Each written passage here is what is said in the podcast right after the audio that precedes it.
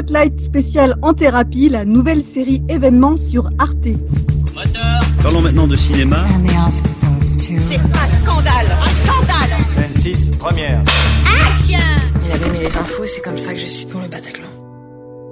Quand on est arrivé, on a compris que les mecs avaient des otages et on a su que ça allait être très dur. Quand on vient consulter, c'est qu'on a quelque chose à dire et quelque chose qu'on ne veut pas dire. Mes patients, s'ils savaient ce qui se passe dans ma tête, à certains moments des séances, je pense qu'ils partiraient en courant. Bonjour à tous, Arte dévoile sa nouvelle série, particulièrement attendue, En thérapie, portée par le duo Eric Toledano-Olivier Nakache et un casting 5 étoiles. Série écrite par David Elkaïm et Vincent Poimiro, notamment. La série nous invite dans le cabinet d'un psy. Tout au long des 35 épisodes que compte la série, nous allons faire connaissance avec les patients au lendemain des attentats de Paris en 2015. Pour cette émission, nous avons le plaisir d'accueillir Olivier Nakache. Bonjour. Bonjour. Avec Eric Toledano, vous avez réalisé de nombreux films à succès, dont Intouchable et Hors Normes, en thérapie, et votre première série. David Elkaïm, bonjour. Bonjour. Vous avez notamment travaillé sur la série Ainsi soit-il, déjà pour Arte. Vous êtes l'un des scénaristes de En thérapie, et j'en profite d'ailleurs pour donner l'ensemble des noms des auteurs de la série, donc David Elkaïm et Vincent Poimero, avec Pauline Guéna, Alexandre Manville, Nassim Métard et Eric Toledano et Olivier Nakache. Je suis Brigitte Baronnet et Julia Fernandez m'accompagne pour cette émission. Salut à toi. Salut Brigitte. On va donc échanger en longueur sur cette série et on rentre dans le vif du sujet dès à présent. En thérapie est donc une adaptation de la série israélienne Beauty Pool qui a été adaptée dans une dizaine de pays depuis sa création en 2008. Alors, la, première question, comment le projet s'est-il initié en France? Quel a été le point de départ?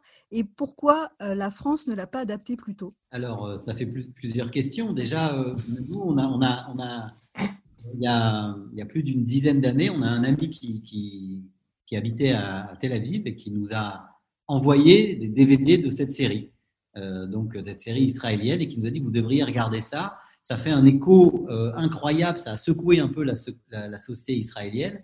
Et visuellement, c'est assez incroyable puisque ce sont que des séances de thérapie. Et on était tombé là-dessus avec Eric et on s'était dit waouh, quel, exercice, quel véhicule incroyable pour parler d'une société. C'est resté dans nos, resté dans nos têtes comme ça à un moment donné. Et le hasard a fait que euh, un festival de cinéma, on s'est retrouvé avec Yael Fogiel, une des deux productrices des films du Poisson. Et euh, en parlant, juste en parlant comme ça on lui a parlé de cette série et euh, elle nous a dit bah, Je connais très bien l'auteur qui s'appelle Ragaï Levy. Et c'est parti comme ça. C'est parti comme ça. C'était quand même il y, a, pas mal de temps. Hein. C'était en 2015, je crois.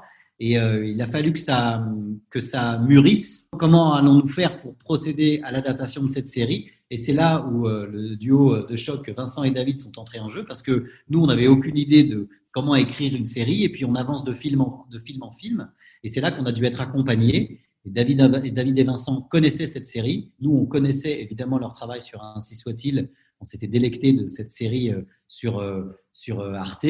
Et on s'est dit, voilà, on va leur proposer. Et c'est comme ça que tout, tout s'est amorcé. Ça a été un, ça a été, c'est comme, il y a un journaliste qui m'a dit, là, il y a une seconde, il m'a dit, on a l'impression que la fabrication de cette série, ça a été comme de la vigne. C'est-à-dire qu'il a fallu que ça pousse, il a fallu que le raisin euh, mûrisse, il a fallu affiner. Bah, ça a été exactement ça. Ça a été un, long travail euh, d'affinage pour arriver jusqu'à aujourd'hui. Juste un, mot, c'est vrai que c'est vrai que nous on, on, connaissait, on a d'abord euh, avec Vincent euh, apprécié la série, mais en fait apprécié l'adaptation américaine, donc qui, qui s'appelle In Treatment avec Gabriel Byrne que Ragai avait donc en partie euh, showrunné aussi aux, aux États-Unis. Euh, c'est vrai qu'on adorait cette série, sauf que euh, évidemment on se demandait pourquoi la France n'adaptait pas euh, euh, Bitty Pool. Et bon, il y a plein de peut-être plein de raisons à ça. Il se trouve que c'est vrai qu'au bout d'un moment, avec le nombre d'adaptations qui avaient été faites, refaire une adaptation de plus nous semblait un peu, comment dire, euh, un peu hors de propos. Et puis c'est vrai qu'en rencontrant donc Eric, euh, Olivier, euh, Yael et, et, Laetitia, donc Laetitia Gonzalez qui est l'autre productrice, on a beaucoup discuté autour des attentats de, de, de 2015 en fait. Et c'est vrai que on était à peu près dans cette période de non pas de, de, de deuil puisque ça n'arrête jamais en fait, malheureusement. Et, et, du coup, on, on s'est on s'est retrouvé finalement presque comme une espèce d'idée qui, est venue comme ça en se disant mais pourquoi est-ce qu'on on, ferait pas démarrer la série au lendemain des attentats du Bataclan qui ont été un énorme déclencheur traumatique en fait pour pour pour la France? Et alors, justement, en termes d'adaptation, par rapport au profil des personnages et à leurs histoires, et aussi à celle du psychiatre en parallèle, euh, qu'est-ce que vous avez gardé de la série originale ou des séries, euh, des adaptations euh, qui ont suivi? Et qu'est-ce que vous y avez apporté de plus? Bah, En fait, on a, on a d'abord, il faut dire que la série de Haggai est une série incroyable d'un point de vue structurel et dramaturgique. C'est une série incroyable. Haggai a inventé quelque chose de, de, de très très singulier est très personnel. C'est une manière pour lui, euh, quand il a, quand il a euh, écrit, euh, cette série, c'est une, façon en fait de quand même raconter le pays dans lequel on, se trouve. Donc, euh, Bitty Pool, ça raconte la société israélienne. C'est une sorte de miroir tendu à la société israélienne. et mm, pareil, quand les Américains l'adaptent, c'est la même chose. Il s'agit quand même de parler du pays. Ce sont des, voix qui sortent de, oui, qui sortent de, qui sont des voix typiques du pays. Et donc euh, là où c'est assez génial aussi, c'est que c'est universel. Euh, en gros, un couple qui se déchire, c'est quelque chose d'universel. Une gamine qui est suicidaire, euh, qui a et qui a eu des relations avec son coach, c'est pareil. On s'en aperçoit et c'est malheureux. C'est universel. Une des choses qui était difficilement adaptable, euh, enfin transposable tel quel, c'était le, c'était le soldat en fait, le, pilote de chasse euh, israélien, et qui, a été adapté quasiment tel quel, mais quand même avec des différences aux États-Unis, un pilote de chasse. Donc un pilote de chasse qui bombarde un hôpital avec des enfants ou une école avec des enfants en fait, ce n'est pas que ça arrive tout le temps en Israël, mais ça arrive. C'est quelque chose qui est réel. Par ailleurs, un pilote de chasse en Israël, c'est un héros. C'est un vrai héros. Or, nous, en France, c'est pas du tout ça, en fait. on n'a pas un pilote de chasse qui bombarde, ça n'existe pas dans l'armée française, ou alors c'est très, très, enfin, ça n'existe pas. Du coup, euh, c'est le personnage sur lequel on a le plus travaillé, avec lequel on a le plus discuté en amont avec Eric et Olivier, avec euh, Ragaï aussi, en fait. Et évidemment, euh, l'idée de, de, de, faire, de transposer ce, soldat et d'en faire un, agent de la BRI qui, est, qui rentre euh, au moment des, des, des, des, attentats dans, le, dans la salle du Bataclan, ça nous a semblé tout de suite une idée euh, euh parfaite, en fait, pour raconter euh, une, pour raconter une autre chose de la France, en fait, c'est-à-dire euh, la police, quel rapport la police a à ce pays-là ou qu'est-ce que nous avons quel est le regard que nous portons sur notre propre sur, nos agents de force de, la force de l'ordre voilà c'est l'élément qui nous a euh, permis enfin c'est le personnage sur lequel on a le plus travaillé euh, ça ne veut pas dire que les autres ne sont pas impactés par les attentats, mais évidemment, ils le sont d'ailleurs. C'est essentiellement, ils, sont impactés par les attentats et ils en parlent. Par ailleurs, sous ce traumatisme que nous avons tous vécu, parce qu'on a tous vécu les, les, on, peut, on, peut, se souvenir tous de ce que nous faisions le, ce soir-là.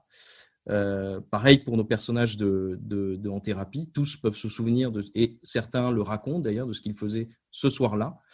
Mais sous ce traumatisme, évidemment, et c'est là que c'est intéressant, c'est qu'il y a un autre traumatisme qui est très personnel à chacun de nos personnages. Voilà, qui euh, essentiellement, d'ailleurs, le, personnage du psy a été euh, énormément retravaillé là-dessus parce qu'on n'a pas du tout le même regard sur la psychanalyse, que ce soit en Israël, aux États-Unis ou en France. On n'est pas du tout dans le même euh, dans le même principe. Voilà, c'est un peu le, les grandes lignes de, notre adaptation. C'est vrai que le personnage de, de, de Reda, c'est comme un, galet qu'on lance dans, un, dans, une flaque, c'est-à-dire que ces ondes rayonnent sur toute la série. En fait, euh, on va évidemment pas spoiler, mais c'est vrai que ce, qui, va traverser, je rajoute aussi que euh, c'est Reda Kateb qui joue ce personnage, qui s'appelle Adel Shiban, qui a aussi un rapport avec ses origines à lui. Donc, euh, on aborde avec ce personnage-là plusieurs thématiques franco-françaises qui ne sont pas encore digérées dans notre société. Et c'est ça que c'est là où, les scripts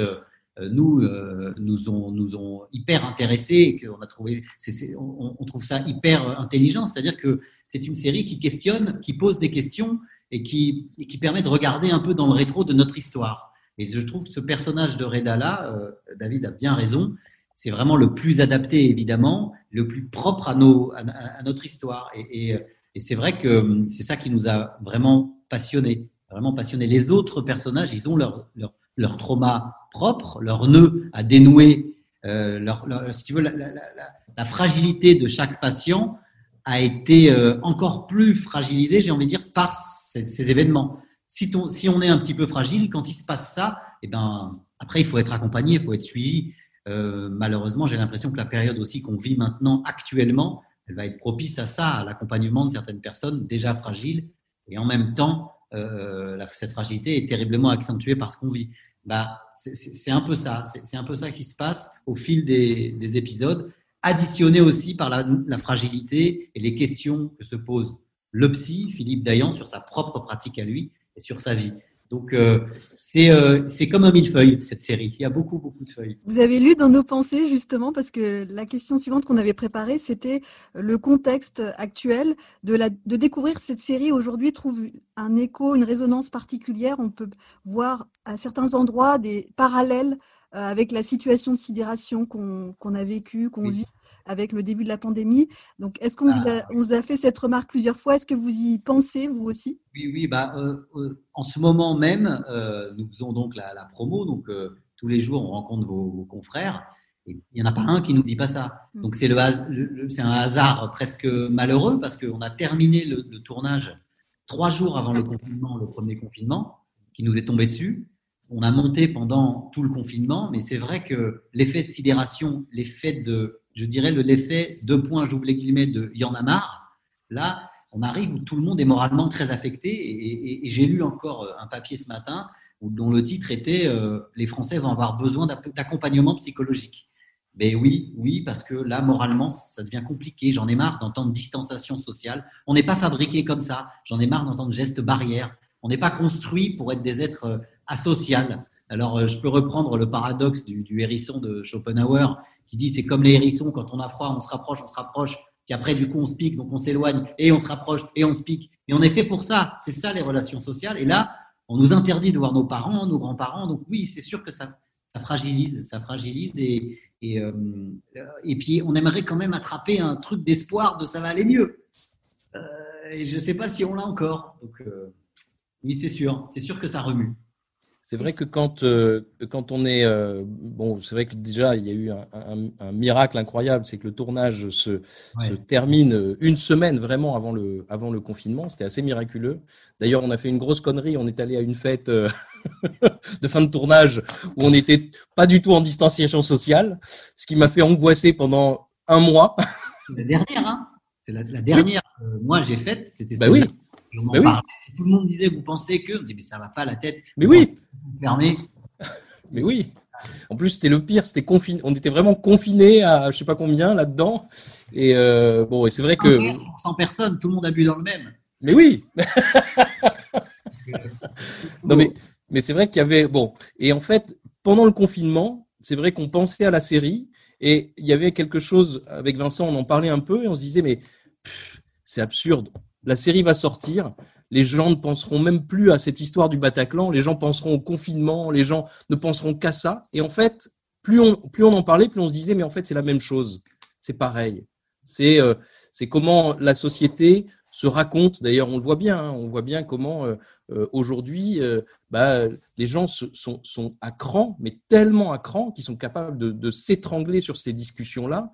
Et quelque part, c'est c'est vrai qu'ils vont qu'on va avoir besoin d'accompagnement, on va avoir besoin de discuter. Bon, moi, je, je, je le fais, je, je, suis toujours en analyse, donc ça me permet d'être un peu, de prendre un peu de distance avec tout ça, mais quand même. Et analysé par Vincent Poimiro. non, ça va. C'est les seuls moments où on se sépare en fait. C'est chacun va voir son analyste, tu sais, pour parler de l'autre. mais euh, mais voilà, c'est vrai qu'on qu'on qu'on s'est dit euh, en, en août sorti du confinement, finalement, c'est la même chose. C'est-à-dire, enfin, c'est la même chose, pas exactement, mais quand même. Et puis bon, par ailleurs, malheureusement, il y a eu l'attentat de, de, de, Samuel Paty qui euh, ravive de nouveau ces plaies-là. Quoi, c'est c'est terrible. C'est euh, mm. la série. Euh, bon, non pas que, que que la série veuille s'inscrire dans un temps présent à chaque fois, mais quand même. en fait, elle ne parle pas tant des attentats que il s'agit d'interroger quand même et de, de se questionner sur sur euh, c'est un miroir qui est tendu à la, à la France et donc euh, à la France d'il y a euh, cinq ans, mais en fait aussi à la France d'aujourd'hui réellement. Oui, qui remet un peu au centre aussi bah, l'empathie et le besoin le besoin de s'écouter et d'écouter l'autre pour justement comprendre et, et empâtir. Oui, c'est ça. Ce qui est intéressant aussi, c'est que en travaillant sur la fabrication propre de, de, la série, sur la sur la mise en scène, euh, nous, on, adore les dialogues. Hein. nos films sont très dialogués. On y passe énormément de temps. Et là, euh, c'est une série où on doit euh, dire beaucoup, mais aussi de temps en temps, les non-dits doivent dire plus que ce qui est dit, donc les silences. Le travail sur les silences a, été vraiment très intéressant et, on a fait une projection d'équipe où on a projeté en salle les cinq premiers épisodes et j'ai été très pas surpris, mais j'ai apprécié les silences que j'ai entendus dans, dans, la salle. On, respire en même temps que les patients, j'ai envie de dire, et on a beaucoup, on a beaucoup travaillé là-dessus, sur les non-dits. Et d'ailleurs, le travail qu'on a fait sur cette série va, nous aussi nous impacter euh, dans nos prochains travaux, parce que on se dit des fois que revenir à un regard plutôt qu'un dialogue, euh, revenir à une épure, à une, à une écoute, en dit beaucoup plus long que, que, beaucoup, beaucoup de dialogues, ce qui n'est pas évident à faire à l'écriture. Scénaristiquement, c'est pas évident à faire. C'est pas évident parce qu'on écrit un blanc, un temps suspendu, euh, on écrit ça et la puissance de ça, c'est-à-dire que la promesse du scénario, qui est, vraiment une promesse, la réalité scénaristique n'est pas la même que la réalité, euh, j'ai envie de dire, cinématographique. Mais là, on l'a éprouvé. On a vu maintenant, je sais qu'on est en train d'écrire avec Eric un, un prochain projet. Et eh ben, souvent, on se dit, mais rappelle-toi dans cet épisode-là, quand on a laissé Mélanie et qu'elle n'a rien dit, la réaction. Donc, euh, c'est vrai que c'est euh, un, vrai travail, euh, la, fabrication, la mise en scène, le passage du scénario à la mise en scène, là, il y, a, des vrais, on en tire de vrais bénéfices. Et vous parliez des différences tout à l'heure de psychanalyse entre les pays. Est-ce que c'était aussi un défi bah, de justement vulgariser cette approche de la, de la psychanalyse française et de montrer que c'est bah, un vecteur de récit puissant et pour les acteurs aussi un moyen de livrer des performances euh, bah, très intimes.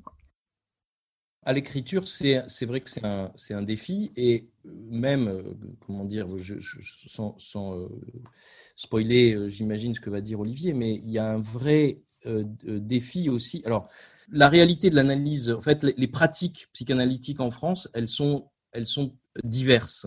Mais c'est vrai que quand on entre réellement en analyse, il y a quelque chose qu'on fait, c'est qu'on s'allonge. On s'allonge sur un divan. On ne voit pas le, on ne voit pas le, le, le, psychanalyste qui se trouve derrière nous, et euh, on parle quelque part, euh, voilà, dans, dans, le, dans une espèce de, de vide euh, qui permet évidemment de, de, de, de lâcher la parole. Bon. Euh, ça, c'est très compliqué à mettre en scène. Enfin, c'est pas que c'est compliqué à mettre en scène, c'est juste que ça interdit les croisements de regards. Ça interdit exactement ce que dit Olivier, c'est-à-dire les, moments où, comme ça, suspendus, où les, où les personnages se regardent et où le silence euh, a, une, a une valeur et dit quelque chose. Donc euh, là, déjà, il y a une petite triche avec une partie de la pratique en France. Qui est, qui est, moins fréquente aux États-Unis en fait. Hein. On, on, est beaucoup plus en face à face. Bon, non pas que ça n'existe pas le face-à-face, c'est il y a énormément de face-à-face en, en, France, mais voilà, la, une des pratiques en France, c'est le divan. Donc le divan, on l'a un peu, on, on s'est débrouillé en gros pour le raconter un peu autrement. Et ça fait mais euh, pardon, vas-y. Ça fait partie aussi de l'image d'épinal, du, du, cliché euh, absolu du psy, qui peut être aussi réticent pour, pour des personnes. C'est-à-dire que dans des films, dans, dans, il y a beaucoup de scènes où c'est ça, allongé, le psy. Et c'est vrai que là où on n'a pas pu faire autrement, et, et, ça, David et Vincent ont été ultra vigilants là-dessus, sur la, la, vérité, la crédibilité, sur la, les discussions sur les positions du fauteuil. Et c'est vrai que, en, en, fait, il y, y, a des personnes qui, ont, qui, qui, commencent à voir la série là en ce moment, au, contraire, qui nous disent Ah, bah, ça fait du bien de voir deux personnes se parler. Non, on pensait que ça allait être un divan et tout. Ça nous, ça nous intéressait pas de voir cette image-là.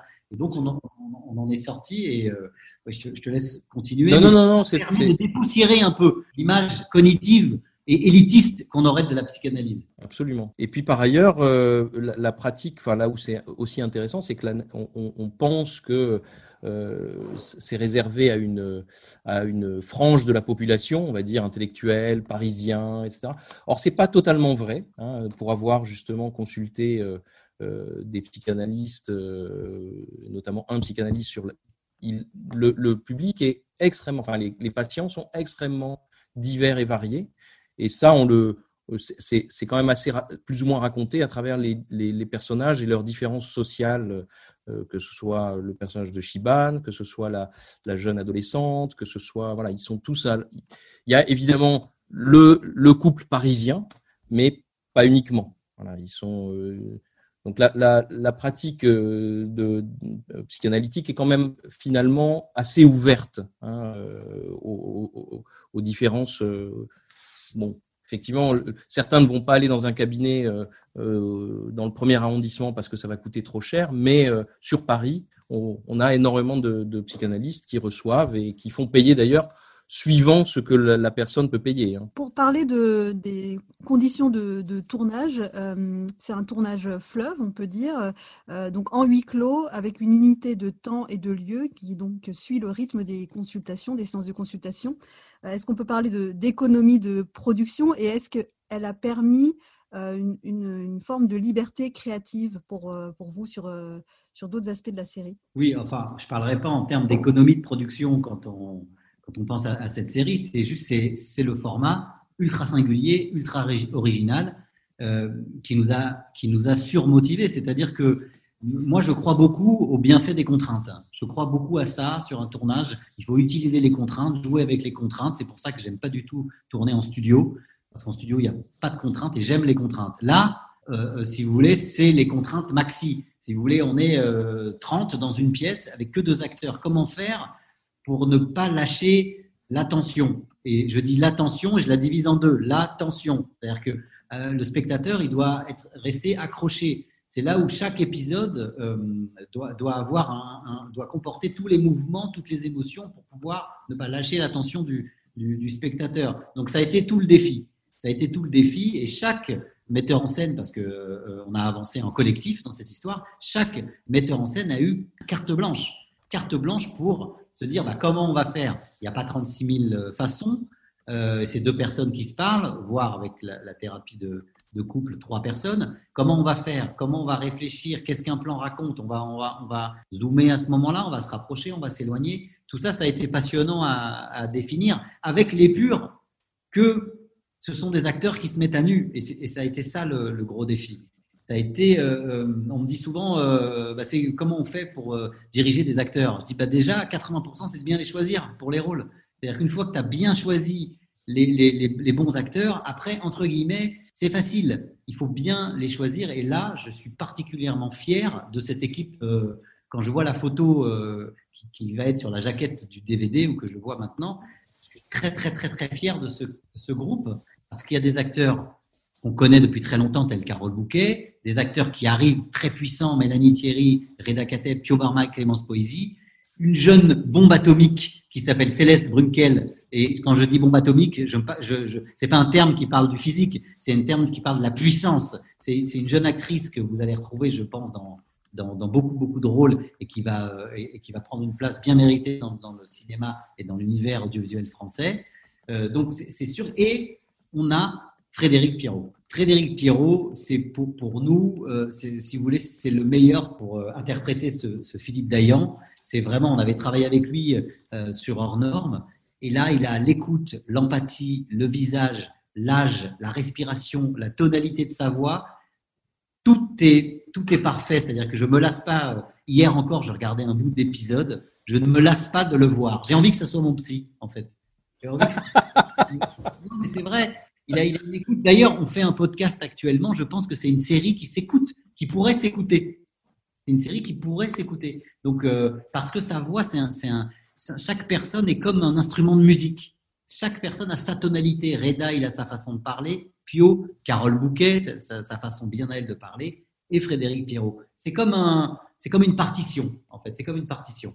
D'ailleurs, les scénarios ont été écrits comme une partition musicale avec des fortés, des, nuances, des, moments plus ralentis. C'est vraiment une partition musicale. Et euh, pour, pour, euh, euh, rajouter une petite chose, en fait, c'est vrai que c'est assez incroyable de voir ces comédiens qui sont finalement se retrouvent assis pendant je ne sais pas combien d'heures de tournage ça a duré pour eux, mais ils sont assis en fait ils ne, ils ne font que parler. Alors évidemment, ils ont un corps et le corps exprime des choses, mais quand même, on les, ils, ne font pas tant de choses physiques que ça. Et là, c'est incroyable comment ils arrivent à faire passer, comment dans la direction, on arrive à faire passer tout un tas d'émotions, alors qu'ils sont juste assis et que ils sont en dialogue en fait. C'est, euh, je pense que c'est un exercice très difficile pour un comédien, très difficile. C'est vrai que le matin, on avait l'impression d'être des, comme des coachs des coachs sportifs, c'est-à-dire que le comédien arrivait et puis on était comme des coachs, il fallait le mettre, il fallait le mettre dans l'ambiance. Voilà, aujourd'hui on va faire 15 euh, pages. Donc euh, d'habitude on fait 2 euh, minutes 30 utiles par jour, bah là on a fait 15 minutes par jour. Donc, mais c'est ça qui a été, c'est ça qui a été passionnant. C'est ça qui a été. il y avait un côté très sacré sur le tournage. Un côté vraiment, c'était sacré. Il fallait ne louper aucune prise parce qu'on n'avait pas beaucoup de temps. Et il fallait que tout soit mis en œuvre pour que le comédien soit libre, le laisser libre, euh, déjà parce qu'il avait beaucoup de textes et que le texte était au cordeau. Mais de temps en temps, quand il partait du texte, on a pu choper des petits miracles parce que ça résonnait certainement avec des choses plus personnelles, plus intimes. Donc, euh, c'est vrai qu'on a gardé dans, des moments dans la série de vérité euh, sont très très précieux et on passe notre temps à rechercher ces moments de vérité, ces moments d'inattendu où se cache la, vérité. On essaye d'écrire le mieux qu'on peut, on essaye d'aller le plus loin possible dans les scénarios, on se prend la tête, on passe dessus 50 fois, mais des fois sur le plateau, il y a des imprévus et il faut être prêt pour les attraper. Par rapport euh, donc au, rythme de diffusion impliqué par euh, bah, cette première mouture, parce que c'est une, série fleuve donc de, 35 épisodes, est-ce que donc euh, vous avez envisagé de la fragmenter en plusieurs parties? Est-ce que vous envisagez d'ores et déjà une saison 2 Comment, comment présenter ces 35 épisodes au public? Bah, C'est sûr que ça a été une grande question et, et c'est là où Arte a été a été, euh, nous a beaucoup, beaucoup aidé là-dedans. Comment, comment diffuser cette série? C'est sûr, bah, en fait, elle va, elle va être diffusée les jeudis, une, donc cinq épisodes par jeudi pendant sept semaines. C'est-à-dire, comme le, le, les, patients reviennent de semaine en, semaine, il y a cinq analyses euh, sur sept semaines, et ben on a une semaine par jeudi. C'est vrai qu'en Israël, et je ne sais pas aux États-Unis, mais le mode de diffusion, c'était lundi, mardi, mercredi, jeudi, vendredi ce qui est vachement intéressant parce que les gens attendent euh, la, prochaine, la prochaine analyse. Et là, évidemment, le mode de diffusion, c'est par jeudi. Ensuite, la série va être sur des plateformes, la plateforme arte.fr. Mais euh, j'invite les, spectateurs à la consommer comme une vraie analyse. C'était, si vous voulez, d'attendre, d'attendre la prochaine séance, de laisser un peu de temps parce que quand on est en analyse, à un moment donné, ça siffle la fin souvent à un moment où on touche à quelque chose, mais l'analyste nous laisse réfléchir là-dessus pour la semaine d'après. Je pense que ça pourrait aussi se consommer comme ça, comme quand on était jeune où on attendait euh, le, prochain épisode d'un feuilleton qu'on suit. Euh, donc ça va être, euh, la, série va être diffusée comme ça à partir de, début. Et franchement, c'est tout à l'honneur de Arte d'avoir lancé en production cette série et les 35 épisodes parce que c'est quelque chose qu'il n'avait jamais fait auparavant. Donc euh, c'est un pari quoi de se dire tiens on, on, produit une série de 35 épisodes et il va falloir réfléchir à comment on la diffuse. Donc il y a tout ce truc de euh, en tout cas il y a, il y a un vrai pari euh, de, de, de, de, lancer en production alors que d'habitude les séries les, les séries les, les, saisons de séries font au maximum 8 épisodes. Là il y en a 35 donc c'est voilà, euh, c'est un très très beau pari en tout cas qui, qui, qui a été lancé par, euh, par Arte. Oui, parce que pour trouver les cases de diffusion, oui, imaginez le casse-tête pour une chaîne pour passer ce, ce genre-là. Donc c'est vrai que c'est un défi. Ça, de toute façon, c'est un défi à chaque étape. C'est un défi à l'écriture, à la fabrication, au montage. Ça a été un défi dans tout dans toutes les, à, chaque, à chaque étape. Donc, euh, nous verrons bien comment elle va être consommée. On connaît maintenant l'attrait des gens pour les plateformes pour les plateformes numériques. Et donc, euh, euh, pour, on va voir comment ça va être euh, ingurgité, j'ai envie de dire. Merci beaucoup David Elkaïm et Olivier Nakache. Merci beaucoup Julia Fernandez pour la rédac d'Allociné. Alors je redonne quelques infos pratiques sur cette série. Euh, l'intégralité est déjà disponible sur arte.tv et la diffusion télé commencera à partir du 4 février sur Arte. Donc il y a 35 épisodes de 26 minutes qui euh, s'écouleront jusqu'au 18 mars. Donc tous les jeudis soirs, il y aura 5 épisodes. On rappelle le casting très prestigieux. Donc Frédéric Pierrot qui est dans l'ensemble des épisodes, qui joue le psy et qui a face à lui tour à tour Mélanie Thierry, Reda Kateb, Céleste Brunkel, Pio Marmaille et Clémence Poésy et enfin Carole Bouquet Côté réalisateur, on va tous les citer. Il y a donc Olivier Nakache et Éric Toledano, Pierre Salvadori, Nicolas Pariser et Mathieu Vadepied qui officie également en tant que directeur artistique. Et enfin, on cite une dernière fois les scénaristes, tous les scénaristes de la série. Il y a donc David Elkaïm qui était présent avec nous, Vincent Poimiro, pardon, j'ai écorché son nom tout à l'heure, Vincent Poimiro, avec Pauline Guéna, Alexandre Manville, Nassim Métard et Eric Toledano et Olivier Nakache. Merci beaucoup à tous de nous avoir écoutés. On vous dit à très bientôt pour de nouveaux podcasts cinéma et séries. Salut